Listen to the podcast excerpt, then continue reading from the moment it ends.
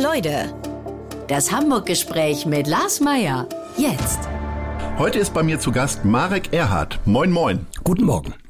Du bist gebürtiger Hamburger, Schauspieler, Synchronsprecher, Enkel des Humoristen Heinz Erhardt, ehemaliger Stadionsprecher des HSV, die Werbestimme vieler großer Unternehmen laut Twitter, geborener Optimist, Ehrenkommissar von Hamburg und Vater von zwei Töchtern. Marek, dich kann man ruhigen Gewissens als Hamburger Jung bezeichnen. Abgesehen von deiner Schauspielausbildung in New York hast du immer hier gelebt. Wieso immer Hamburg? Weil ich äh, finde, dass Hamburg wirklich alles bietet, was, was, ich, was ich brauche. Hamburg hat ähm, Wasser, Hamburg hat wunderschöne Ecken, Hamburg hat auch Schmutz, Hamburg hat ähm, unfassbar ähm, klare, schöne Ecken, tolle Architektur. Nein, ich fühle mich in Hamburg wirklich richtig schön. Es gibt eine Sache, die ich nicht brauche, da kann ich hinfahren, das sind die Berge. Wieso braucht man eigentlich Schmutz? Du, weil ich finde ja ab und zu auch mal, gerade wenn du zum Beispiel drehst hier in Hamburg, mhm. wir drehen ja eher auch in einem anderen Milieu zum Teil und da ist Schmutz natürlich wirklich wunderbar und ich finde, ähm, so manchmal so durch bestimmte Straßen zu gehen, die eher nicht so aufgeräumt sind, ich will jetzt gar nicht sagen, dass sie nur schmutzig sind, finde ich das schon spannend. Das gehört ja zum Leben dazu. Mhm.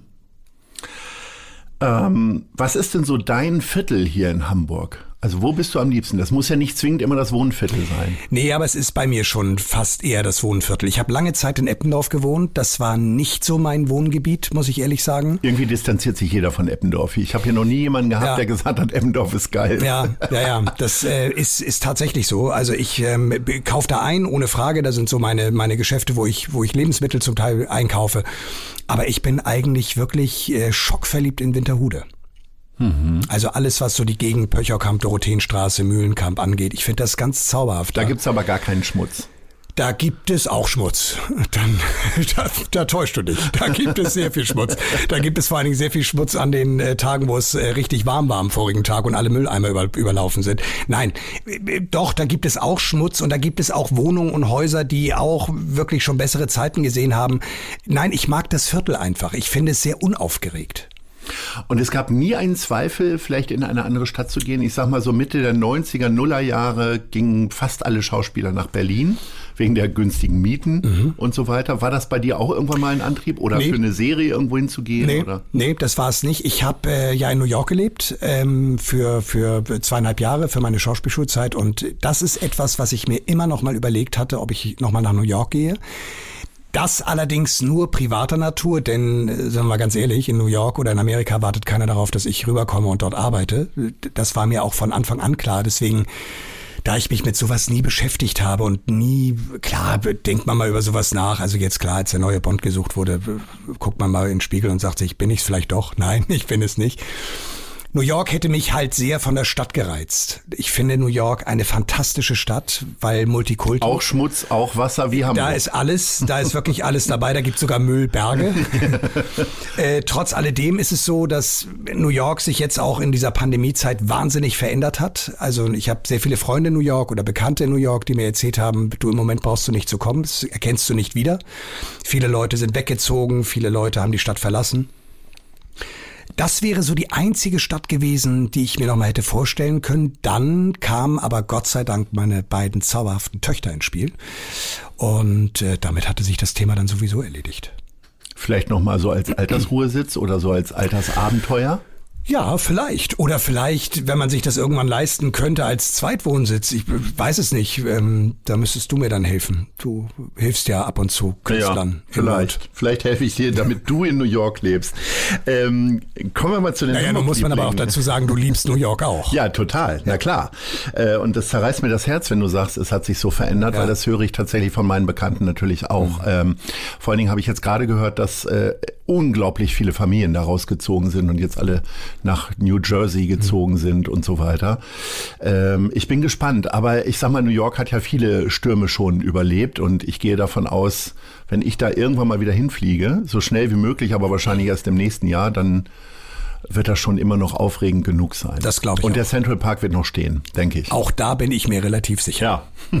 So, komm, wir kommen jetzt mal nach Hamburg zu den Hamburg-Lieblingen.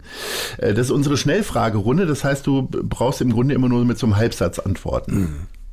Welches typische Hamburger Gericht isst du am liebsten? Amtsgericht. hm. Welches ist dein Lieblingsmuseum? Museum für Völkerkunde. Welches ist deine Lieblingskonzertlocation? Im wahrsten Sinne des Wortes das Volksparkstadion. Hm. Äh, welche ist deine Lieblingsgrünfläche? Alles rund um die Alsterwiese. Welche ist deine Lieblingskneipe? ist lustig, ich gehe eigentlich nie in die Kneipe. War es mal das Zwick ganz früher? Ja, und dann habe ich einfach schnell gemerkt, dass ich schnell gealtert bin nach ein paar Jahren, dass ich mir das dann äh, ja relativ selten. Ich finde finde ab und zu mal äh, den Bierkrug ganz schön in der in der Milchstraße. Das mag ich wirklich. So mhm. abends mal auf so ein Feierabendbierchen. Ansonsten bin ich wirklich eher Restaurantgänger. Ich habe neulich schon mal mit einer Gruppe jüngerer Leute gesprochen, versucht die Faszination vom Zwick, die mich ehrlich gesagt nie erschlossen hat, äh, zu erklären, weil es war immer rauchig, es ja. war immer voll und eng das und stimmt. meistens pöbelige ältere Herren, die ähm, irgendwie immer einen dummen Spruch Ja, hatten. Zwick war auch nie so mein, mein Stammladen. Und trotzdem bin ich da auch ab und zu mal nach der einen oder anderen Feier auch nochmal gelandet. Ähm, aber es liegt auch vielleicht daran, weil ich nicht so der Riesenrocker bin. No. Siehst du aber so aus. Ich weiß. Ja, ja. Ich weiß. Aber ähm, apropos Rocker, äh, welches Konzert hast du denn im Volkspark gesehen, dass das für dich so besonders ist? Also für mich war eins der eindrucksvollsten Konzerte wirklich im Volksparkstadion Michael Jackson, die Bad Tour damals. Das ist etwas, was äh, rein technisch und rein rein äh, ja erlebnismäßig fast kaum noch mal erreicht wurde. Mhm. Ich bin ja ein schwerst bekennender und eigentlich schon krankhafter Depeche Mode Fan. Herzlichen Glückwunsch. Danke und bin ja. im letzten, vorletzten Jahr auf äh, 14 Konzerte gereist.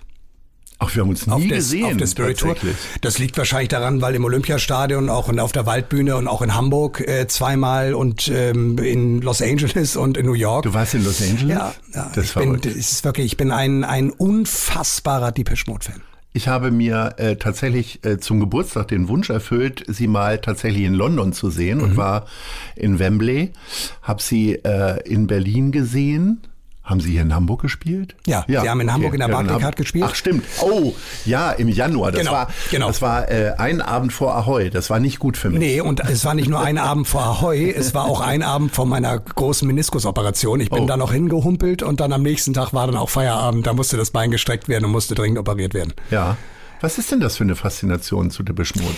Damit bin ich groß geworden und das ist Musik gewesen, die ich im Endeffekt sehr früh angefangen habe zu hören. Ich, die ersten Alben damals, äh, Everything Counts und und all diese ganze Musik, die Party-Szene wurde ja mit diesen Titeln immer wieder bestückt. Dann die Black Celebration Tour hat mich wahnsinnig fasziniert in der in der ähm, Alsterdorfer Sporthalle, wo du denkst, also da kann ja heute nun gar kein Konzert mehr stattfinden. Mhm. Da findet dann noch die Polizeishow statt, aber das war es dann, glaube ich, auch. Ähm, fand ich eindrucksvoll und ich habe vor sechs Jahren über einen Freund in New York äh, Christian Eigner kennengelernt, den Schlagzeuger von Deepish Mode. Mhm. Äh, Österreicher und mhm. ähm, ja, und wir haben viel Zeit auch in New York zusammen verbracht. Er hat mich auf mehrere Konzerte eingeladen und ich bin dann, wann immer es sich anbot, dann äh, auch dahin geflogen. Und das war wirklich für mich ganz toll. Und ich muss sagen, im Hinblick auf diese Pandemie bin ich heute echt froh, dass ich das gemacht habe weil ich dann so einen Reiseüberschuss damals hatte, mhm. dass ich ähm, jetzt erst langsam wieder anfange, wirklich ähm, das Reisen richtig doll zu vermissen. Der Mode ist der Grund, warum ich Journalist geworden bin, weil ich mir, als ich äh, für ein kleines Monatsmagazin gearbeitet habe, es ganz toll fand, CDs und Platten umsonst zu bekommen, um die zu besprechen. Und ich dachte, da muss ja noch mehr gehen. Und da war mein großes Ziel immer, der Mode zu interviewen. Es hat zu einer Pressekonferenz in Berlin auf der IFA gereicht, wo ich Dave Gahan zwei Fragen äh, gestellt habe. Und jeder weiß, dass das unhöflich ist, zwei Fragen auf einer PK zu stellen, wo 300 Journalisten warten, eine Frage zu stellen. Aber ich habe auch noch ein Lob von Dave Gahan kassiert. Das war quasi der Höhe Höhepunkt meiner journalistischen Karriere. Ja, Wahnsinn. Deswegen sitze ich jetzt auf der anderen das Seite. Das habe ich mit ACDC erlebt. Ich war ja oh. VJ bei VH1 damals, als ja. es VH1 noch in Deutschland gab. Und dann äh, ist Alan Banks ausgefallen für einen, der war krank, der hatte irgendwie Erkältung. Und dann rief mich unser CVD an und sagte, ich müsste heute auf dem Elysee-Dach äh, ACDC interviewen. Und dann habe ich gesagt, wow, mit der Band bist du auch groß geworden, Highway to Hell, rauf und runter. Hells Bells, Hells Bells. Soll, kennst du ja auch das Ja, Lied. ich. Flüchtig. Und äh, dann bin ich oben also auf die, auf, das, auf die Dachterrasse gegangen und die kam auch relativ pünktlich und kam aber mit einer riesen Tüte an. Und wer mich kennt, weiß eines, ich bin wirklich vollkommen durchgeknallt, aber ich nehme keine Drogen. Du nimmst, äh, du meinst jetzt auch keine Tragetasche, sondern Nein, äh, ein, mit einer riesen Tüte an und äh, sagt mir Ein eben damit- Naturprodukt. Ein Naturprodukt. Und Ja. damit das alles ein bisschen lustiger wird, äh, wollten wir doch vielleicht vorher mal eine zusammen rauchen. Und äh, ja, habe ich nicht gemacht, aber das Interview war unfassbar. Es war unfassbar. Also eigentlich haben die auf keine Frage geantwortet, die ich ihnen gestellt habe. Das mag sicherlich auch an meinen Fragen gelegen haben, aber äh, die waren echt cool, muss ich ehrlich sagen. Ja. Richtig, eine richtig, richtig coole Band und ich bin froh, einfach die nochmal so erlebt zu haben. Diese VH1-Zeit habe ich fast vergessen. Gab es da noch andere Höhepunkte für dich? Mhm. Ja, Fleetwood Oder vielleicht Mac. auch mal Enttäuschungen. Es ist ja Fleetwood manchmal Mac. auch gar nicht gut. Du lässt mich nicht ausreden. Fleetwood Mac. ja, es ist, weil ich die Band nicht kenne. Ja, aber Fleetwood Mac sind gerade am überlegen, ob sie sich doch nochmal zusammentun. Also Nach auch das 50 Jahren. nach 50 Jahren so ungefähr. Ja. Enttäuschung, gab's Enttäuschung? Ich habe wirklich einige getroffen, wo ich so gedacht habe, huiuiui, aber über die wollen wir nicht sprechen, die sind teilweise verstorben. Ja. Äh, äh, Gab es das für dich auch mal? Ja, also gab sicherlich auch mal so den einen oder anderen, wo ich, wo ich wirklich äh, auf, zu dem ich aufgeschaut habe und gedacht habe, wow, was für ein toller Typ. Und habe ich ihn kennengelernt und habe gesagt, wow, was für eine Luftpumpe. Gab's auch. Aber wie gesagt, ähm, über Verstorbene soll man nicht reden. Und wir wechseln einmal das Thema und machen kurz Werbung für unseren Kooperationspartner Die Zeit. Denn ich beginne jeden meiner Arbeitstage mit der Elbvertiefung, dem kostenlosen Newsletter von Zeit Hamburg. Was die Elbvertiefung besonders macht, sie ist relevant und prägnant, persönlich und enthält fundiert recherchierte Lesestücke von Autorinnen und Autoren der Zeit. Alle wichtigen Infos rund um Hamburg bekommt ihr auf www.zeit.de slash Elbvertiefung oder von montags bis freitags um 6 Uhr in euer E-Mail-Postfach geliefert. Klickt mal rein. Und wir haben hier jetzt die nächste Kategorie für dich, lieber Marek, die Fragen der anderen Leute. Zwei Leute stellen dir Fragen. Mal gucken, wer dran ist. Hör mal rein. Wir machen das jetzt mal an hier. Moin, lieber Marek, hier ist Arndt Zeigler. Grüß dich. Wie du weißt, bin ich ja Stadionsprecher bei Werder Bremen und damit waren wir mal Kollegen. Ich nehme sehr stark an, dass es für dich auch eine sehr ähm, gefühlsmäßige Angelegenheit war, als du den Job machen durftest und eine, eine, ganz, eine, ganz, eine ganz besondere Art von Job. Deswegen meine Frage, was war für dich das emotionalste Ereignis als Stadionsprecher, an das du dich erinnern kannst? Man muss dazu- dazu sagen, du warst es beim HSV, nicht bei Werder Bremen. Genau. Ja. Äh, muss aber dazu Das sagen, dass ich Arndt und Christian Stoll kennengelernt habe und ich habe ja, mich verbindet ja mit Christian Stoll. Lieber Arndt, verzeih es mir, dass ich das so sage, aber eine noch zusätzliche Geschichte und da sind wir eben auch schon bei dem emotionalsten Moment. Ich glaube, der emotionalste Moment war, als mich die FIFA anrief und sagte, du bist mit Christian Stoll zusammen der Finalsprecher der Fußball-EM 2006 beim Sommermärchen. Und äh, das äh, konnte mir nicht mal der HSV bieten. Also das war, als ich das gehört habe, bin ich fast halb durchgedreht. Ich war auf Mallorca auf einer Hochzeit. Äh, leider hat diese Ehe nicht mehr gehalten, die sind schon auseinander. Aber ich habe äh, diesen Anruf bekommen und bin an dem Abend durchgedreht.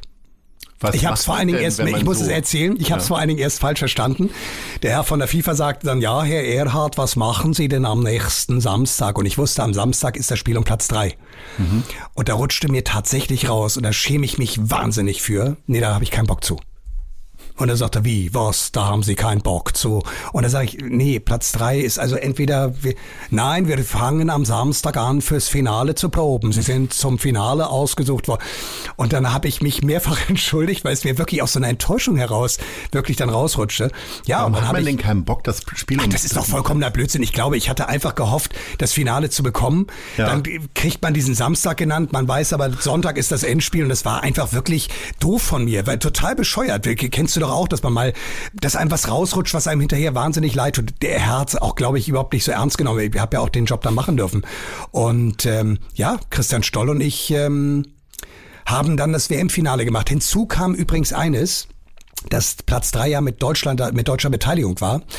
Und damit war sowieso meine Position, da hätte ich mal nachdenken müssen, sowieso vakant, weil äh, die deutsche Nationalmannschaft einen eigenen Stadionsprecher hatte. Und der sollte dann natürlich auch Platz drei machen.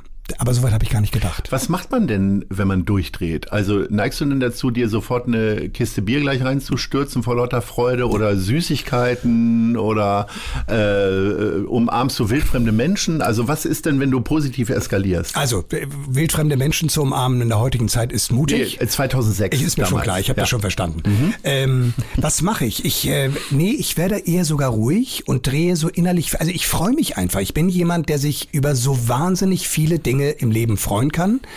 Ähm, ich muss die auch nicht rauslassen. Ich kann das so mit mir machen. Ich kann mich auch zu Hause einschließen oder mit meinen Kindern teilen oder mit, mit, mit meiner Ex-Frau teilen also ich, oder mit Freunden teilen. Ich bin kein Mensch, der jubeln mit freiem Oberkörper dann auf einmal über die Susannenstraße läuft, sondern... So wie äh, ich das hier immer mache. Genau, ja. genau. Ja. Darüber wollte ich mit dir nachher auch nochmal reden. Das ist auch eine Frage, die ich noch an dich habe.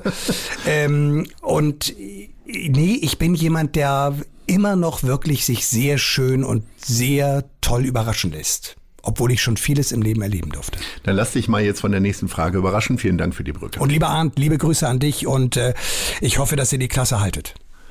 Das haben Sie dann bestimmt schon. Bestimmt. Moin, Herr Erhard. Hier spricht Yvonne Trübker vom Pianohaus Trübker. Mich würde als Klavierbauerin interessieren, ob Sie ein Instrument spielen können und wenn ja, welches? Was Frau Trübker, glaube ich, nicht weiß, ist, mein erstes Klavier habe ich bei Trübker geleast. Ach, guck an. Mhm. Und der Laden ist ja relativ dicht hier. Ist eine Nachbarin. Ist eine Nachbarin und äh, ein toller Klavierladen. Ich habe das Klavier, das kann ich sogar ganz genau sagen. Ich bin ausgezogen von zu Hause 92. Ich würde mal sagen, 93, 94 habe ich mir ein Klavier ähm, von der Firma Trübker geleast, glaube ich, oder gemietet, weil ich damals sehen wollte, ob mir das wahnsinnig viel Spaß macht. Ich habe früher als Kind äh, Klavierunterricht gehabt, da haben meine Eltern sehr früh für gesorgt, dass ich ein Instrument lerne, hat mir wahnsinnig viel Spaß gemacht. Und irgendwann kamen dann die jugendlichen Interessen an anderen Dingen. Fußball, Wasser trinken. Mhm ähm, früh schlafen gehen. Ja. Und da ist Klavierspielen halt hinten übergefallen und deswegen, als ich dann ausgezogen bin. Du hast es also wieder zurückgegeben. Genau, genau. Und wäre das nochmal eine Idee? Ja, wir hatten dann ein Klavier für meine, für meine große Tochter, für Maler. Die hat dann auch irgendwann so ein bisschen die Lust verloren und äh, dann haben wir das Klavier auch wieder weggegeben. Und äh, ja, jetzt, du, ich bin 52, ich meine, ein bisschen Zeit habe ich ja noch, mir das zu überlegen. Und ich, gut, dass Frau Trübker sich jetzt noch mal ins, ins Gedächtnis gerufen hat, weil da werde ich auf jeden Fall mal vorbeischauen. Sehr gut. Ähm, wenn man an dich denkt, denkt man sofort ganz viel natürlich im Schauspielerischen an Polizei und äh, ansonsten natürlich auch sehr an das ganze Sportliche. Du bist Stadionsprecher des HSV und der Freezers gewesen. Äh, wie sehr interessiert dich Sport denn noch? Und ähm, wie ähm, beschreibst du denn gerade jetzt so die Sportstadt Hamburg, die immer so hoch gehalten wird, aber in Wirklichkeit ja doch Schwierigkeiten hat, dieses, ähm, dieses, äh, diese Hülle auszufüllen? Ja, also ich glaube, wir müssen ein bisschen unterscheiden. Im Moment glaube ich, die jetzige Zeit müssen wir ein bisschen ausschließen, weil wir nun in der in der Pandemie sind. Das denke ich mal wäre ungerecht der, der Sportstadt Hamburg irgendwie ähm, vorzuwerfen. Aber tatsächlich, du hast vollkommen recht. Hamburg hat natürlich so ein bisschen an Glanz verloren. Das liegt aber natürlich auch an äh, zum Beispiel einem Bundesligaverein, einem Ex-Bundesligaverein, der dann in die zweite Liga abgestiegen ist. So, dafür kann ja die Sportstadt Hamburg eigentlich nichts. Äh, der zweite Zweitbundesligist ähm, finde ich, gehört auch dorthin, wo er spielt. Er sorgt da wirklich für Furore. Übrigens für alle diejenigen, die immer glauben, ich bin so ein, so ein irrsinniger HSV-Fan. Ich bin mit Holger Stanislawski äh, von der ersten bis zur neunten Klasse zusammen zur Schule gegangen. Ähm, ich bin sehr früh mit diesem Virus infiziert worden von ihm. Ich habe seine Hausaufgaben machen dürfen, als er dann zur Jugendnationalmannschaft musste. Und heute kaufe ich bei ihm in seinem Markt ein. Also die Verbindung ist sehr groß und ich sympathisiere auch. Ich finde das, finde das immer ganz toll und ich finde auch, dass diese beiden Clubs hier auch hingehören. Hamburger Roten Baum, ein Riesenthema, zum Beispiel auch. Wir haben eine wahnsinnige Tennisanlage in, in, in Harvestehude stehen. Auch da gab es eigentlich immer mehr ja, mehr Schatten als Licht in den letzten Jahren. Das tat mir wahnsinnig leid, weil ich eben auch Michael Stich sehr, sehr gut kenne und ich weiß, dass er sich da sehr reingehangen hat. Ähm, auch die Veranstalter, die dieses Turnier gemacht haben. Ähm, ja, die Freezers sind weggegangen. Das ist ja beim Eishockey ganz häufig so, dass andere Städte dann das Team kaufen und dann fährt das Team auf einmal auf anderen, äh, auf anderem Eis auf den Kufen. Mm, Handball, auch ein Thema. Äh, übrigens für mich auch ein Beispiel dafür, dass ähm, ja, wenn, wenn man Investoren hat, das auch nicht immer unbedingt ein Garant dafür ist, dass äh, Erfolg da ist. Das muss man auch fairerweise mal sagen. Die große Ausgliederung beim HSV 2013 haben wir ja auch gesehen und wir sehen auch, wo der HSV jetzt steht, wobei das übrigens keine Kritik an der Ausgliederung ist, sondern eher nur daran, dass es eben kein Garant für Erfolg ist. Mhm. Ähm, dann gab es doch, glaube ich, auch, ich meine, wir haben ja wahnsinnig tolle Veranstaltungen gehabt, wie, wie den äh, Marathon oder wir haben diesen, diesen äh, großen, dann haben wir doch den äh, Iron Man, hatten wir doch auch, glaube ich, mhm. genau. Wobei das, glaube ich, alles im Moment auch Momentaufnahmen sind, die natürlich aufgrund der Pandemie ein bisschen hinten anzustellen sind. Aber Hamburg, finde ich, hat ein bisschen an Flair der Sporthauptstadt verloren. Als ich nach Hamburg gekommen bin, habe ich mir immer gedacht, ich müsste irgendwie mal in so einen Ruderclub, so typisch hanseatisch. Mhm. Was ist denn mit dir und Hockey und Rudern und Segeln, so diese klassischen Hamburg-Sportarten? Hockey äh, spielen meine Kinder. Äh, mhm. Das heißt, beide haben jetzt, die eine schreibt gerade Abitur oder hat jetzt gerade Abitur geschrieben, da hat sie das Hockey natürlich ein bisschen vernachlässigt. Ähm, Segeln ist so gar nicht mein Ding. Und rudern tue ich tatsächlich, aber zu Hause auf meinem Holzrudergerät mit Wasserantrieb vorne, mhm. weil ich Rudern eine fantastische Sportart finde. Aber den Aufwand, jeden Morgen irgendwie zum Ruderclub zu fahren, mich in ein Ruderboot zu setzen und zweieinhalb Stunden über die Alster zu rudern, ist nicht mein Ding, ist mir zu aufwendig. Ähm, Gleiches gilt übrigens bei mir mit, mit Golf. Ich habe sehr viel Golf gespielt, war mir nachher auch zu aufwendig, immer eine Stunde rauszufahren in den Golfclub. Wobei, wenn man erstmal da ist, es traumhaft ist. Also das muss ich ehrlich sagen. Vor allen Dingen, weil es auch mittlerweile nicht mehr so elitär ist, wie es früher war. Also man kann mittlerweile auch mit einer guten Jeans Golf spielen, Gott sei Dank, ja, weil ich das einfach affig finde, dass man immer alles nur mit so einer Etikette machen muss. Finde ich, verhindert immer wahnsinnig viel Spaß, weil es auch wieder was mit Verkleiden zu tun hat. Und ansonsten, ähm, ja, bin ich eigentlich, ähm, glaube ich, wirklich nur in dem Punkt Hanseat, dass ich ähm, mein Wort und mein Handschlag zählt. Apropos verkleiden, hast du eine rote Hose oder hast du noch andere hanseatische Insignien, die, äh, die du äh, gerne mal nach außen trägst? Nee, ich habe weder eine rote Hose, das ist ja auch sehr Sylt angehaucht, dann habe ich weder irgendwelche Segelschuhe. Mhm. Ähm, die mit diesen Bömmeln dran. Ja, ja. genau. Äh, noch, noch sonst irgendwelche Sachen, die irgendwie Hansestadt Hamburg mäßig irgendwie an, anmutend lassen. Nee, habe ich alles nicht. Äh, Brauche ich auch nicht und wer mich kennt und weiß, wie ich rumlaufe, der weiß, dass ich ja sowieso einen sehr eigenen Klamottenstil habe und äh, das ist auch gut so. Wie stolz macht dich denn der Titel Ehrenkommissar? Unfassbar stolz. Ist das mehr wert als ein äh, Schauspielertitel, Preis, wie auch immer? Also da ich keinen Schauspielertitel habe, ähm, kann, das stimmt. Ich bin einmal nominiert worden für den Telestar damals 1900, ähm, was war das, 96 glaube ich. 96 war ich nominiert für den deutschen, für den Telestar. Freunde des Lebens oder was? Nee, für Der Rote Vogel, ein Sechsteiler. Mhm. Ähm, ein ganz, ganz toller Sechsteiler. Ähm, da war ich als bester Nachwuchs nominiert und gekriegt hat ihn übrigens Stefan Raab. Mhm. Damals waren die Kategorien noch äh, sehr, sehr also Nachwuchs, verschwommen. sehr verschwommen. Das war so die Anfangszeit von, von Stefan Raab, also mit TV Total und da hat er ihn vollkommen zurecht auch bekommen. Also der Ehrenkommissar bedeutet mir insofern sehr viel, weil ich einen irrsinnigen Respekt habe vor der, vor der Arbeit der Polizei. Da spielt es auch keine Rolle, ob es die Hamburger Polizei ist oder bundesweit gesehen, auch in Amerika. Ich möchte diesen Job tagtäglich nicht machen müssen.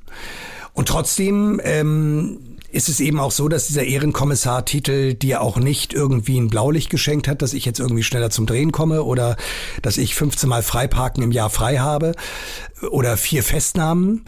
Das ist nicht der Fall. Im Gegenteil, man wird natürlich relativ schnell, wenn man mal kontrolliert wird, gab es auch schon mal das eine oder andere Mal den Spruch, wenn ich meinen Führerschein vergessen habe, den ich sehr häufig vergesse zu Hause, weil ich den immer in einem anderen Portemonnaie habe äh, gab es dann auch mal den Spruch, ah, unser Ehrenkommissar fährt ohne Führerschein, dann bitte morgen nachlegen. Sage ich ja, aber nur, wenn Sie mir jetzt auch eine Verwarnung schreiben, denn der Führerschein gehört an den Mann. Den habe ich mhm. vergessen und ich möchte nicht aufgrund meines Ehrenkommissartitels da irgendwelche Vergünstigungen haben. Das habe ich ihm so gesagt, hat er gesagt, das wird er tun. Er hat dann nie geschrieben.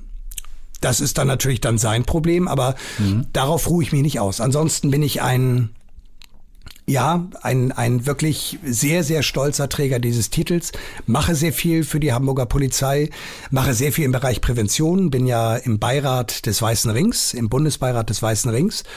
Und ähm, kümmere mich auch um Opferschutz. Und das ist mir eine riesen Herzensangelegenheit und ja, von daher tolle, tolle Geschichte. Du wolltest als Kind Müllmann werden. Ja. Wann hat denn die Faszination mit Polizei angefangen?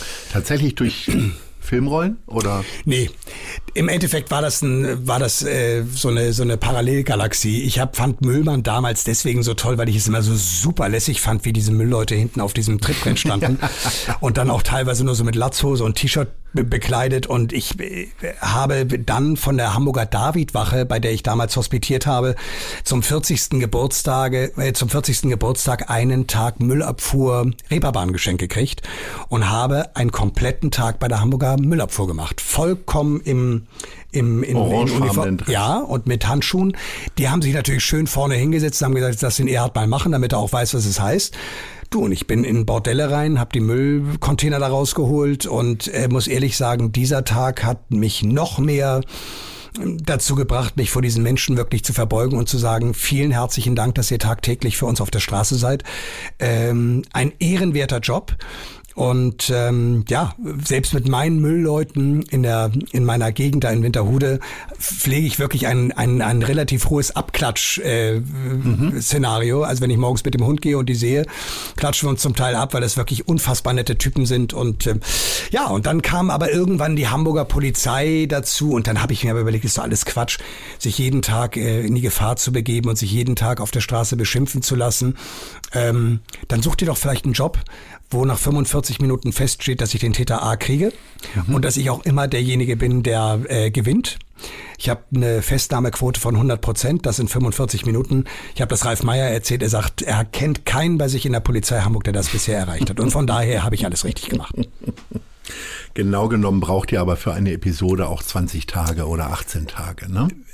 Das wäre schön, mein lieber Lars. Das hat sich mittlerweile ja. auch geändert. Ja, wir, eine, eine Folge äh, Soko Hamburg sind sieben Drehtage. Ja. Hui, hui, hui, ja, ja. Aber auch das, sage ich dir ganz ehrlich, ist ein Luxusproblem. Wir drehen ja nicht äh, die Folge ab, sondern wir drehen ja dann kreuz und quer. Wir sind, ähm, jetzt haben wir gerade einen Block zu fassen von vier Folgen am Stück und dann sind, machen wir erstmal in den vier Folgen alles, was draußen ist und dann gehen wir wieder rein in die Wache und, und machen dann vier Folgen Wache. Aber macht einen wahnsinnigen Spaß. Hast du noch andere Jobs gemacht? Also viele Schauspieler äh, arbeiten während der Ausbildung in der Gastronomie oder ähnliches. Hast du, in, hast du in New York gejobbt?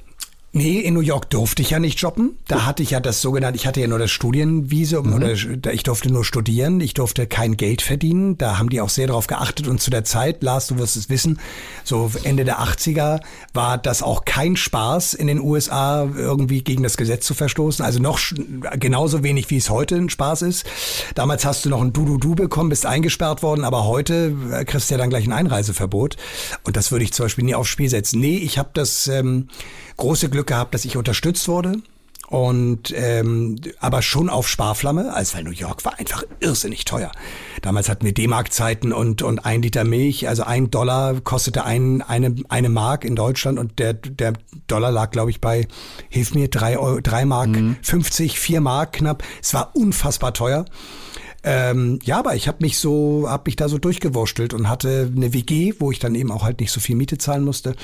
Da war ich also sehr, sehr dankbar dafür, dass ich das, dass ich das konnte. Ansonsten habe ich früher auch gejobbt, ja, klar. Ich habe ähm, Zeitung ausgetragen, ich habe äh, in der Videothek gearbeitet. Ähm, hab, und dann musstest du immer die Kassetten zurückspulen, die nicht zurückgespult wurden, genau, man dann eine Genau, das oder musste. ja, oder habe dann zum Beispiel äh, wieder Leuten die Videokassetten mitgegeben, die wieder ihren Ausweis vergessen haben und hatte nur gehofft, hoffentlich bringen sie das morgen wieder, das Teil, ansonsten hast du ein Problem. Und ansonsten bin ich ja beruflich, habe ich mich ja seit Anfang der 90er sehr breit aufgestellt mit meiner Sprecherei, Synchron, in der Werbesprecherei. Ich habe ein Studio zu Hause, wo ich meine Jobs auch gerade jetzt in der Zeit der Pandemie auch von zu Hause aus machen kann die Schauspielerei, ich habe ein Buch geschrieben, ich äh, äh schreibe so Kurzgeschichten, ich Ja, ich habe mich immer sehr breit aufgestellt, weil ich Sorge davor hatte, mich von einer Branche wirklich abhängig zu machen. Ich moderiere sehr viel, ich habe ja auch schon für dich arbeiten dürfen und ja, das sind, sind schon tolle Geschichten und trotzdem merkt man, dass jetzt ganz viel eben auch deutlich weniger geworden ist, aber ich habe eben das große Glück, dass irgendwie immer noch etwas funktioniert. Und trotzdem kümmere ich mich auch sehr viel so um, um Kollegen oder rede mit Kollegen oder auch mit, mit äh, Leuten, die einen anderen Job machen, um einfach zu gucken, ob man jetzt so die Synergieeffekte vielleicht nochmal so zusammenlegen kann, gucken kann, ob man sich irgendwie vielleicht mit einer gemeinsamen Idee auf den Markt platziert oder was auch immer. Denn ich glaube, wir müssen jetzt wirklich lernen, wieder erfinderisch zu sein. Ich habe, ähm, als ich bei dir im, im April äh, bei einer kommt war, habe ich zum Beispiel auch spontan gesagt, ähm, ich habe über Jahrzehnte das große Glück gehabt, sehr viel vom Publikum bekommen zu haben. Und jetzt ist es Zeit, etwas zurückzugeben. Und ich glaube, dass das ähm, ja auch uns im Moment auch viel abverlangt, aber man eben auch so eine, so eine, ich glaube ja, dass aus jeder Krise auch wieder so neue Ideen erwachen. Und ähm, Trotzdem ist es einfach wahnsinnig furchtbar, wie, wie vielen Kollegen und Kolleginnen, Kolleginnen und Kollegen ähm, es wirklich einfach nicht gut geht zurzeit. Und genau diesen Kulturschaffenden möchte der Verein Mensch Hamburg jetzt helfen. Und zwar mit dem Kulturereignis des Jahres. Einer kommt, alle machen mit. Werbung ab. Acht Bühnen, eine ungewöhnliche Show. Ein Ziel. Hamburgs Kulturhelfen.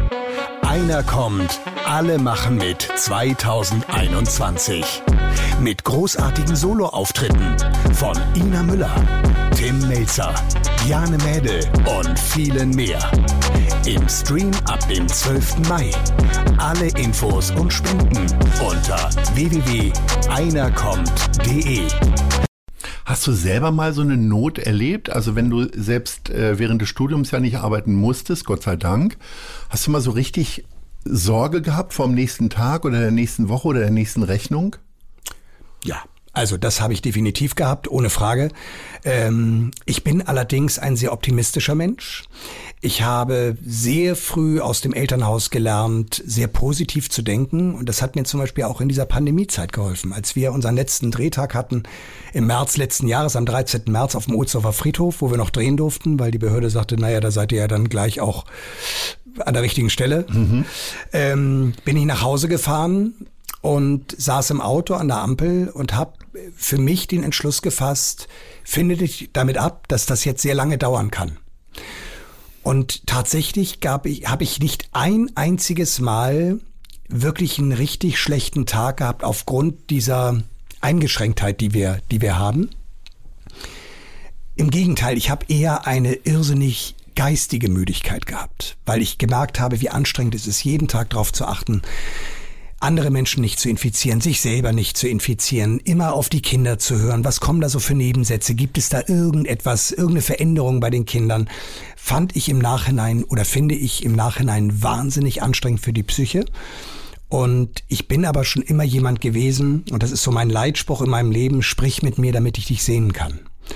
Und ähm, ich habe halt immer sehr viel gesprochen.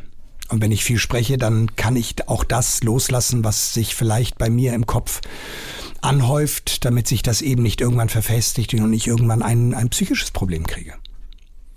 Wie viele beste Freunde hast du?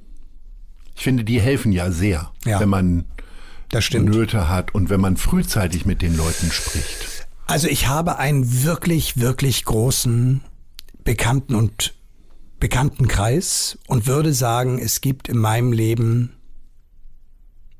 vier, fünf Menschen, denen ich alles erzählen würde und wo ich auch wüsste, dass egal was ist, ich sofort Hilfe bekommen würde. Aber dieser Spruch, entweder du hast, also man hat nur so viele Freunde, wie man Finger an einer Hand hat, stimmt.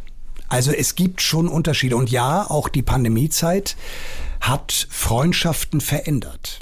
Also es gibt Freundschaften, wo ich sehr heftige Diskussionen jetzt erlebt habe, wo man sich sehr viel immer wieder darüber austauscht, ob die Maßnahmen alle gerechtfertigt sind und so weiter und so weiter. Und wenn ich dann merke, dass ich mit meiner Meinung nicht durchdringe und ähm, dann und, und man auch nicht bereit ist, meine Meinung zu akzeptieren, dann habe ich damit schon ein Problem. Also man kann ja sagen, du pass auf, das ist deine Meinung, ich habe meine Meinung, dann finde ich das wunderbar. Ich finde, dafür sind Menschen einfach gemacht, unterschiedliche Meinungen zu haben. Und was mich für mich, Lars, und das sage ich dir ganz ehrlich, für Freundschaften das Allerwichtigste ist, ist, dass ich, wenn ich mit jemandem vier Monate nicht telefoniert habe, dass ich nicht bei A wieder anfange, sondern vielleicht bei L weitermache, wo wir das letzte Mal aufgehört haben. Dann, und das wirst du wahrscheinlich bestätigen im Alter, verändert sich schon die Kontakthäufigkeit zu Menschen. Und da spielt es überhaupt keine Rolle, wie häufig ich mit jemandem telefoniere oder nicht. Wichtig ist, ähm, dass ich im Kopf bei ihm bin, dass man sich auch vielleicht immer mal schreibt. Und ich bin zum Beispiel, wenn man meinen Geburtstag vergisst oder wenn man mal einen scheiß Tag hat oder wenn man sich mit mir verabredet hat und zwei Minuten vorher absagt, dann erwarte ich immer nur, dass ich die Wahrheit hören möchte, warum man absagt. Und dann kann es auch nur sein, Mari, ich habe heute überhaupt keine Lust, mich mit dir zu unterhalten, bin ich ganz entspannt. Mhm. Also nicht nachtragen. Nee, also nachtragend bin ich wirklich nicht. Das ist etwas, was meine Kinder sehr an mir beneiden. Also gerade meine Kleine, weil die kann schon sehr nachtragend sein. Nee, ich bin nicht das nachtragend. Das wird sie gerne jetzt hier im Radio hören. Ja, ich bin nicht nachtragend, weil es nichts bringt. Also ich kann ja nur nicht für, ich mache doch auch Fehler. Und ich möchte lieber ehrlich wissen, warum jemand keine Lust, keine Zeit hat. Äh, oder, oder wenn er mir auch nur sagt, du, ich kann es dir nicht sagen, ich möchte dich heute nicht sehen oder ich, ich kann einfach nicht, dann reicht es aus. Und wenn ich, wenn ich da anfange, nachtragend zu sein, boah, ich bin doch auch froh, wenn ich mal einen Fehler mache, dass die Leute mir gegenüber nicht nachtragend sind. Ähm, nee, nachtragend sein kenne ich nicht, genauso wie ich auch übrigens das Wort Missgunst nicht kenne. Also ich kenne Neid im Positiven. Mhm. Wenn du zum Beispiel gut singen kannst, was du nun nicht kannst, Kann Lars, nein, ja. kannst du nicht. Ähm, wenn du jetzt gut singen könntest, dann wäre ich neidisch darauf, würde aber das gleichzeitig für mich als Ansporn nehmen, es zu erlernen, wenn ich es auch gerne können möchte. Missgunst ist für mich das Abartigste, was es gibt. Und mhm. leider ist es etwas, was ähm, sicherlich auch durch die Phase, in der wir uns im Moment ähm, befinden, auch leider wieder mehr in den Vordergrund rückt. Und dass es jeder ungestraft einfach von ja. sich geben kann in genau. den sozialen Medien. Genau. Ohne Respekt vor genau. der Leistung des anderen. Genau. Das finde ich halt irgendwie sehr, sehr auch. schwierig. Finde ich auch. Wie aktiv bist du denn in sozialen Medien? Also du hast dich ja gut vorbereitet auf diese Show und hast dich ja auch sicherlich, guck dir meine, also ich habe glaube ich bei Facebook 5900 Follower und bei Instagram habe ich glaube ich knapp 3000 Follower. Ich nutze das als, äh, als Segment für meine beruflichen Geschichten. Ähm, ich habe glaube ich der erste wirklich richtig private ähm, das private bei Instagram, was ich gemacht habe, war der 18. Geburtstag meiner meiner großen Tochter weil ich da einfach allen sagen wollte, wie stolz ich auf dieses Kind bin und wie toll ich und wie sehr ich mich darüber freue. Ähm, ich halte mein Privatleben sehr aus der Öffentlichkeit raus, ähm, um das mal ganz deutlich zu machen. Meine Frau und ich sind seit mittlerweile vier Jahren getrennt. Und äh, im Januar letzten Jahres äh, wusste es die erste Zeitung, das heißt anders gesagt, die erste Zeitung hat sich dann getraut, es zu schreiben. Und die anderen großen Zeitungen, also auch eine große Zeitung mit vier Buchstaben, hat gesagt, du da du bei uns privat äh, relativ wenig stattfindest, gibt's auch für uns jetzt keinen Grund, diese Situation nach draußen zu bringen. Und ja, das war etwas, was Kai Diekmann mir mal auf Sylt gesagt hat. Er sagte, wenn deine Kolleginnen und Kollegen oder auch andere Menschen bei mir anrufen und sagen, Mensch, schreib doch mal, dass ich mir gerade hab 240 Kilo Fett absaugen lassen. Das wäre schön, weil dann hoffe ich, dass ich irgendwie eine neue Karriere mache. Dann schreibe ich allerdings auch, dass am nächsten Tag derjenige dann vielleicht mit 2,5 Promille beim Autofahren erwischt wurde. Und ich habe einfach keine Lust, mein Privates in die Öffentlichkeit zu tragen. Das mache ich nicht. Ich habe auch, wann immer ich öffentlich angegriffen wurde, mich nie öffentlich dazu geäußert. Ich mache das dann auch über andere Wege. Und ähm, die sind dann auch manchmal fast unangenehmer, als es in der Öffentlichkeit zu machen. Ich finde Nachtreten doof. Wie wichtig ist denn Familie für dich? Wir haben ja über Freunde gesprochen. Du hast jetzt schon tatsächlich ja sogar zwei, dreimal schon deine Töchter angesprochen und deine Frau. Ähm, ist das dann im Nachhinein jetzt auch ein Scheitern dann, so ein Scheitern der Ehe? Also wenn ich Hat dir es dich unperfekter gemacht oder? Nein, ich glaube, dass bei meiner Frau und mir das einfach das, das Wort Liebe auf der Strecke geblieben ist. Aber wenn, und das können wirklich alle Freunde von uns bestätigen, wir feiern Silvester zusammen, wir feiern Weihnachten zusammen. Äh, meine Frau hat einen tollen neuen Freund, mit dem ich Fahrrad fahren gehe. Das ist schon ein bisschen krank, was bei uns ist. Ich, eigentlich finde ich das normal, aber krank meine ich in dem Sinne, dass es so toll ist, dass das funktioniert. Das gibt meinen Kindern ein wahnsinnig gutes Gefühl. Und ähm, außer dass wir nicht mehr das Schlafzimmer zusammenteilen und auch nicht mehr die Örtlichkeiten zusammenteilen, hat sich bei uns eigentlich relativ wenig verändert. Und das ist fantastisch. Inwieweit willst du dann meinen Töchtern denn Vorbild sein? Also die ältere ist ja sogar Schauspielerin, also wenn auch noch jetzt so nebenbei.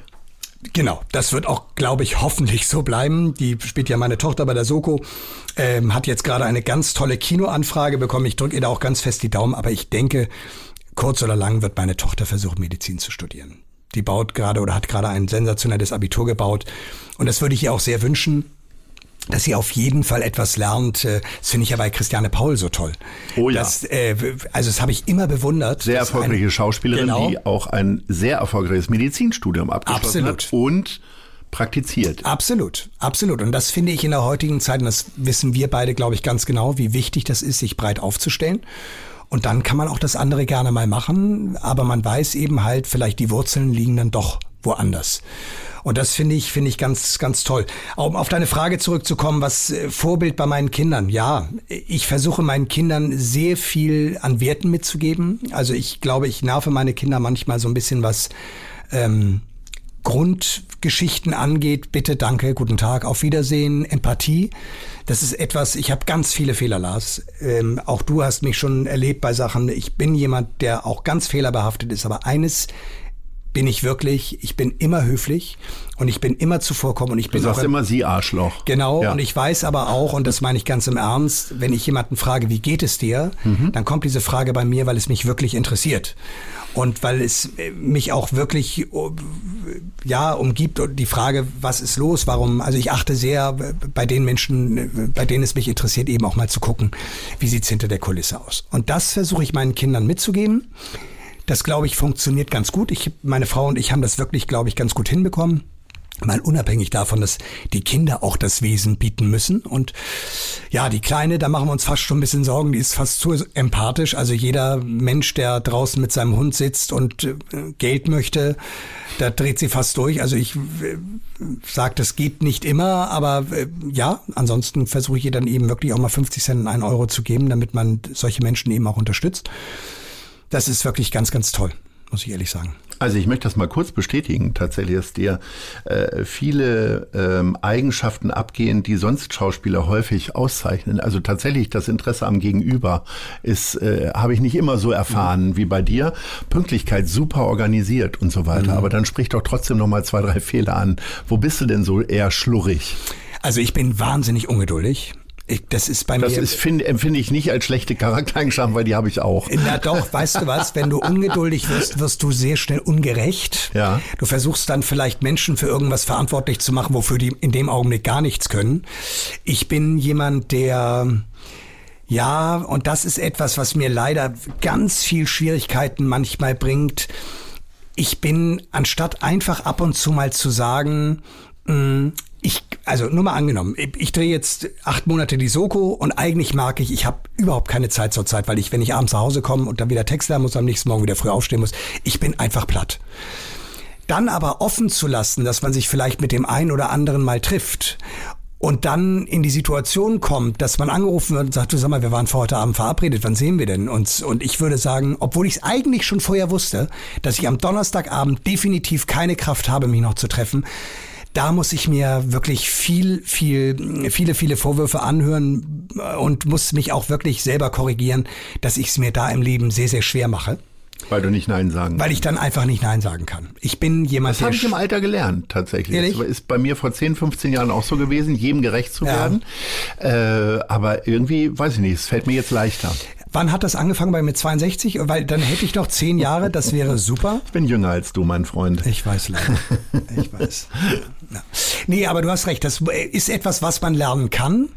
Äh, Im Moment ist es schwer, das zu lernen, weil im Moment brauchen wir kaum Nein zu sagen, mhm. weil es mhm. gibt eigentlich nichts, wo, wo, man, wo man auch Ja sagen kann. Ja, das muss ich tatsächlich lernen. Das ist, ähm, und dann bin ich leider manchmal auch ein bisschen ungerecht.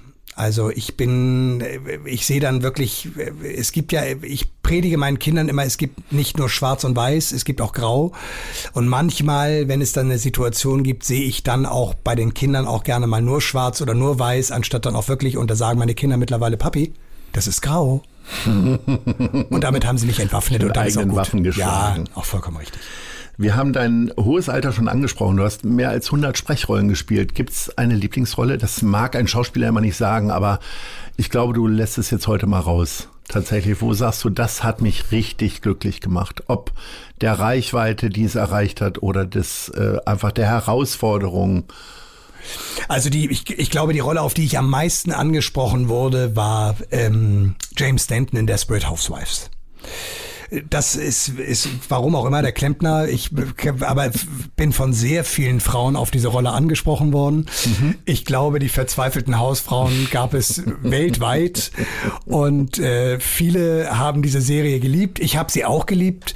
Und ähm, ja, ich durfte Johnny Depp sprechen, ich habe Ryan Felipe gesprochen, ich habe äh, Benicio del Toro gesprochen, den ich ganz toll finde. Der ist allerdings für einen Synchronsprecher eher undankbar, weil Synchronsprecher verdienen ja ihr, ihr Geld aufgrund der Menge, die sie sprechen. Wer Benicio del Toro kennt, weiß, der lautet sehr viel und spricht eher weniger und überzeugt eher durch seinen ähm, lateinamerikanisches Auftreten. Und ähm, mit dem kannst du nicht viel Geld verdienen als Sprecher. Das ist echt immer ein bisschen schade. Verliert man dann auch mal wieder Rollen, obwohl die Leute sehr berühmt sind und dann wird das wieder gewechselt? Also ich habe Johnny Depp ja wirklich nur einmal gesprochen und Benicio del Toro habe ich äh, viermal gesprochen, habe jetzt aber wieder einen Film mit ihm gesehen, wo ich ihn nicht gesprochen habe. Ich, ich glaube, es gibt, gerade in Deutschland gibt es, also es gibt Menschen oder Schauspieler, US-Schauspieler, da finde ich, kannst du dir nicht vorstellen, dass dieser Mensch eine andere Stimme hat. Also Arne Elsholz, die Stimme von Tom Hanks, leider verstorben. Tom Hanks hat jetzt einfach eine andere Stimme, wobei sie da wirklich eine fantastische Alternative gefunden haben. Bei Clint Eastwood habe ich immer noch ein Problem. Für mich ist die ehemalige Stimme Clint Eastwood dann Denzel Washington. Ich bin ein irrsinniger Denzel Washington-Fan. Ähm, ja, und leider ist Leon Boden, die Stimme von Denzel Washington, letztes Jahr im April ein fantastischer Kollege, verstorben. Ähm, da bin ich sehr gespannt, was kommt, wenn der nächste Denzel Washington-Film kommt. Ich, ich glaube, bei so ganz großen Schauspielern ist es schwierig, eine neue Stimme zu haben. Bei den Filmen, wo ich sie gesprochen habe, kriegt da jetzt nicht, glaube ich, wirklich einen Hahn danach. James Denton habe ich eigentlich fast dauerhaft durchgesprochen, mit dem bin ich wirklich alt geworden. Pretender mit ihm gesprochen, einige Kinofilme mit ihm gemacht. Ähm, ja, also Was ist denn dein, also du hast ja selber gesagt, du bist breit aufgestellt. Schauspielerei, Synchron, Werbung, äh, dann einfach sportliche Ereignisse moderieren oder kommentieren. Ähm, was machst du denn am liebsten? Na, ich glaube, das Spielen, die Schauspielerei ist schon wirklich für mich absolut vordergründig mit der Verbindung der Werbesprecherei, weil ich das eben halt überall auf dieser Welt zu jeder Zeit eigentlich tun kann. Ich habe immer ein mobiles Studio dabei für meine Kunden. Ich habe mittlerweile eine Technik rausgefunden, wie ich selbst an eher lauten Plätzen in der Lage bin, ruhige Sprache aufzunehmen. Das soll jetzt nur nicht so, aber ich kann zum Beispiel den kleinen Tipp geben, ein Auto-Innenraum solange du nicht unbedingt an der B5 stehst oder auf der Autobahn stehst, ist einer der besten Aufnahmeplätze überhaupt, um Werbung zu sprechen. Das gilt für mich allerdings fast nur als Notsituation, wenn Du ich sitzt also nicht in der häuslichen Garage. Nein, Dann ich habe um- zu Hause bei mir im Arbeitszimmer eine eigene Sprachkabine, eine Sprecherkabine und mittlerweile kannst du dich ja über einen, es heißt Session Link oder Source Connect gibt es auch, kannst du dich über einen Link bei einem berühmten, bei einer berühmten Suchmaschine auf das Studio des jeweiligen Aufnehmers äh, draufschalten. Und da brauche ich nicht mal mehr das Studio zu besuchen, sondern es ist für den fast so, als wenn ich in seinem eigenen Studio in München, Düsseldorf, äh, New York oder in äh, Bangladesch bin. Und das ist wirklich echt fantastisch. Und ähm, ja, es sorgt dafür, dass ich meine Miete bezahlen kann, dass ich leben kann. Und es macht mir gleichermaßen auch noch Spaß. Ich, Wie wichtig ich ist denn Geld? bezeichne mich immer als Werbenutte. Haben wir das hier auch schon mal gesagt? Ja. Wie wichtig ist denn Geld? Also du arbeitest ja nicht nur, um Geld zu verdienen. Das ist als Schauspieler macht man das ja auch aus anderen Gründen. Jetzt bist du aber so vielfältig aufgestellt, hast offensichtlich in der Jugend auch kaum Nöte gehabt. Äh, wie, was bedeutet das für dich? Und wie legst du es an? Genau, ich habe sehr früh angefangen, mein Geld anzulegen. Also ich habe ähm, im Endeffekt angefangen, Anfang der 90er mein Geld, was ich verdient habe, in Immobilien zu legen. Und ähm, Sind die auch alle in Hamburg geblieben dann? Die Immobilien? Ja. Die Immobilien sind nicht alle in Hamburg, nein. Mhm. Nein, nein. Ich bin, glaube ich, sogar einer der wenigen, der das gesamte äh, Ost-West-Konzept nicht mitgespielt hat. Also irgendwelche Keine Wohnung in Leipzig. Nein, nein, habe ich nicht gemacht. Das liegt aber eher daran, weil ich den, ich habe damals immer noch Wohnungen gekauft an Orten, wo ich ähm, der Meinung war, vielleicht gehst du da irgendwann mal hin. Das war im Nachgang die schlauste Variante, weil das natürlich Jetzt hast du eine Wohnung in Halle und Zwickau. Genau. Und Ja. äh, das Haus hier, wo du arbeitest, in der Susannenstraße, gehört mir Ja, auch seit vielen natürlich. Jahren. Apropos, wir müssen noch mal über die Mietausfälle reden, Lars, aber ich unterstütze dich da bis zum Ende nächsten Jahres. Ich habe es dir versprochen. Nein, ich glaube, mh, ich hatte das große Glück, dass ich mich, und das schließt so ein bisschen an das an, was du damals oder vorhin gesagt hast, dass mir so manche Attitüden von Schauspielern fehlen. Ich hatte halt auch in meinem Freundeskreis eigentlich immer kaum Schauspieler, sondern eher Leute, die sehr viel so in der Immobilienbranche, Projektentwickler waren, die mich sehr früh dazu gebracht haben, mein Geld in Immobilien zu investieren. Meine Eltern haben ihre Hände vom Kopf zusammengeschlagen und gesagt, sag mal, bist du wahnsinnig, so sauer verdientes Geld. Ich habe halt sehr viel Serie gemacht, mit Freunde fürs Leben, mit Da kommt Kalle. Das heißt, da war auch dann immer regelmäßig Geld ja auch vorhanden und das habe ich dann relativ schnell in Immobilien investiert. Und ähm, ja, es waren bis auf ein paar Entscheidungen eigentlich immer relativ gute Entscheidungen dabei. Was bedeutet Luxus denn für dich? Also gibt es irgendwas, wo du unvernünftig viel Geld für ausgibst, wo andere sagen würden, das muss doch nicht sein? Ich gehe ja gerne essen, zum Beispiel. Du, ich sagte, wenn ich Buchhaltung im Moment mache und mein Steuerberater mich, da haben Sie sich mal Ihr Konto, ich sage jetzt mal 5705 angeguckt, da hatten Sie im letzten Jahr, jetzt übertreibe ich nur ums Spaß, äh, 50.000 Euro an Essenskosten drauf, wir sind jetzt bei null. Sag ich, naja, ich kann ja auch weder jemanden einladen, noch kann ich essen gehen. Also ist schon echt abgefahren, was man so an Geld ausgibt. Ähm, ja, ich gehe, das ist etwas, es gibt für mich so drei Sachen, für die ich immer Geld ausgehe. Alles, was mit meinem, mit meiner Wohnung zu tun hat. Also Möbel, wenn es mir etwas gefällt und ich es mir leisten kann, kaufe ich es mir. Alles, was mit der Grundversorgung zu tun hat, Wasser, Strom, ähm, Kaminholz, äh, alles, was mir das Wohnen angenehmer macht. Und äh, tatsächlich Lebensmittel. Also ich habe nicht wirklich Geld gespart in Zeiten der Pandemie, weil ich dafür dann sehr viel, sehr äh, schöne und aufwendige Lebensmittel gekauft habe, um das zu kompensieren, was ich durchs Nicht-Essen gehen dann vermisst habe. Wenn in normalen Zeiten Wochenende ist, fährt der Hamburger oder die Hamburgerin entweder an die Nordsee oder an die Ostsee. Was ist denn so dein Lieblings... Also ich Ja. bin sehr viel auf Sylt gewesen, bin allerdings jemand, der mehr auf Sylt die Zeit genießt außerhalb der Hauptsaison. Mir ist Sylt. Ich liebe Sylt im Ich auch. November. Oder im Beispiel, Februar, ja. also kurz bevor Picke kommt. Es ist wunderschön. ist auch dann für mich erschwinglich übrigens. das kommt noch hinzu, ja. Äh, genau. Ostsee finde ich auch ganz, ganz toll. Ganz, ganz toll. Also alles, was oben so Weißenhäuser Strand ist, ähm, Richtung Fehmarn hoch, finde ich wahnsinnig schön. Ich finde auch Schabolz ist toll geworden, aber Schabolz ist mir mittlerweile zu überlaufen. Ähm, ich habe da lange Zeit mal geguckt, ob man da irgendwas findet. Heute bin ich dann doch relativ froh, dass ich nichts gemacht habe, weil das ist dann natürlich auch vom Regen in die Traufe. Ähm, denn ich glaube, wenn man schon am Wochenende wegfährt, dann will man ja auch nicht sein gesamtes Umfeld wieder um sich herum haben, sondern die Leute dann im Zweifelsfall zu sich einladen. Ähm, nee, ich finde also Nord- und Ostsee beides, beides schön, aber im Moment neige ich eher zur Ostsee. Marek, wir sind schon am Ende unserer kleinen Kuschel. Wollen wir mal überziehen? So anderthalb Stunden? Ja, vielleicht so anderthalb Stunden, vielleicht aber zwei Minuten noch. Okay. Nämlich zwei Fragen haben wir noch, die müssen wir immer beantworten. Wo siehst du dich in fünf Jahren?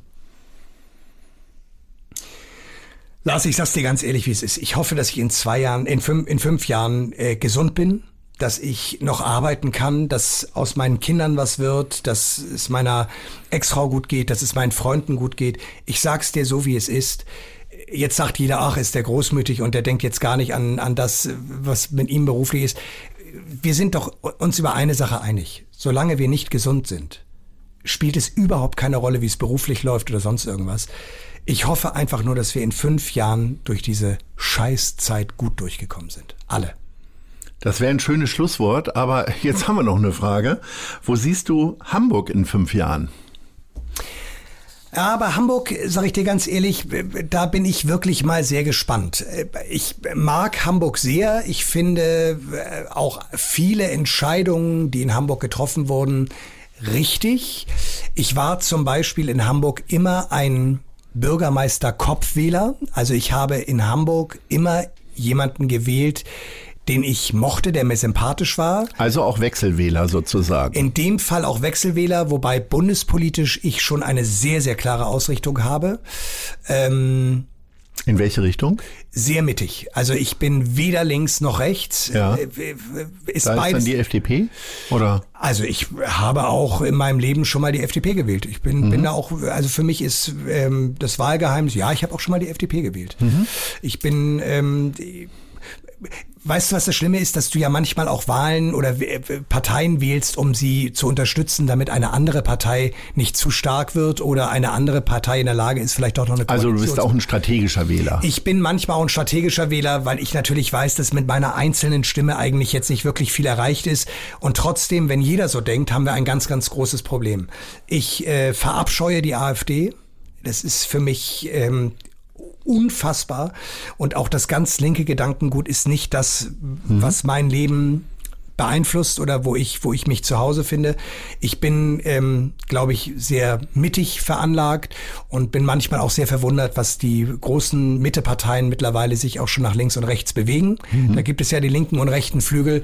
Ähm, das muss man ganz klar beobachten. Und ich denke, Hamburg, um auf deine Ausgangsfrage zu kommen, Hamburg muss sehr aufpassen. Hamburg ist eine eine Stadt, die sehr bevölkert ist von alten Hanseaten. Lass es mich mal so ausdrücken.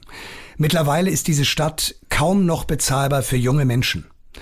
Und wir brauchen aber diese jungen Menschen, um diese Stadt jung zu gestalten. Es müssen einfach auch, wir brauchen jetzt nicht die ganzen Fahrradwege zu bauen, die ich zum Teil an einigen Stellen echt hart finde. Aber gut, das muss man jetzt halt neu lernen, das ist jetzt so. Aber wenn wir natürlich irgendwann die Gesellschaft nicht mehr haben, die Fahrrad fahren kann, äh, weil die Jungen nicht mehr in der Lage sind, sich Wohnraum in, in, in Hamburg zu leisten, dann werden wir ein Problem bekommen.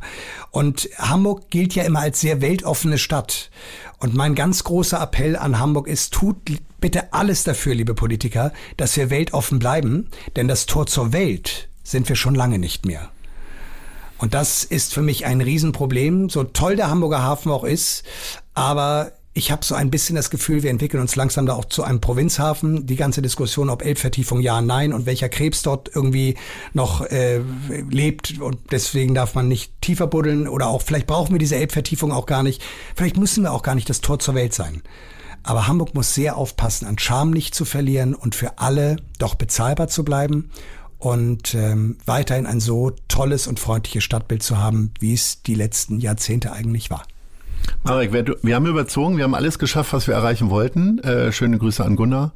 Vielen, vielen Dank für das tolle Gespräch. Gerne bald wieder, länger und hoffentlich dann auch mit ganz vielen Leuten um uns herum. Aber ich möchte dir auch mal Danke sagen, ja. denn ich verfolge diesen Podcast wirklich ganz, ganz häufig und äh, finde, dass dieser Podcast unfassbar informativ ist. Die Gespräche, die du mit den Leuten führst, unfassbar liebevoll.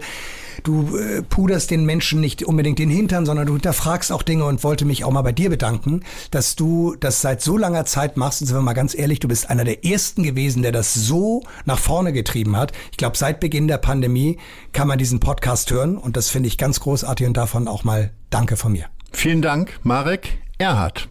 Tschüss. Tschüss. Das war Gute Leute. Das Hamburg-Gespräch mit Lars Meier. Von der Gute-Leute-Fabrik, Szene Hamburg, dem Zeitverlag und 917XFM. Folgt dem Hamburg-Gespräch als Podcast auf allen bekannten Streaming-Plattformen. Und die nächste Ausgabe gibt es natürlich auch wieder hier bei 917XFM, Hamburgs Musiksender.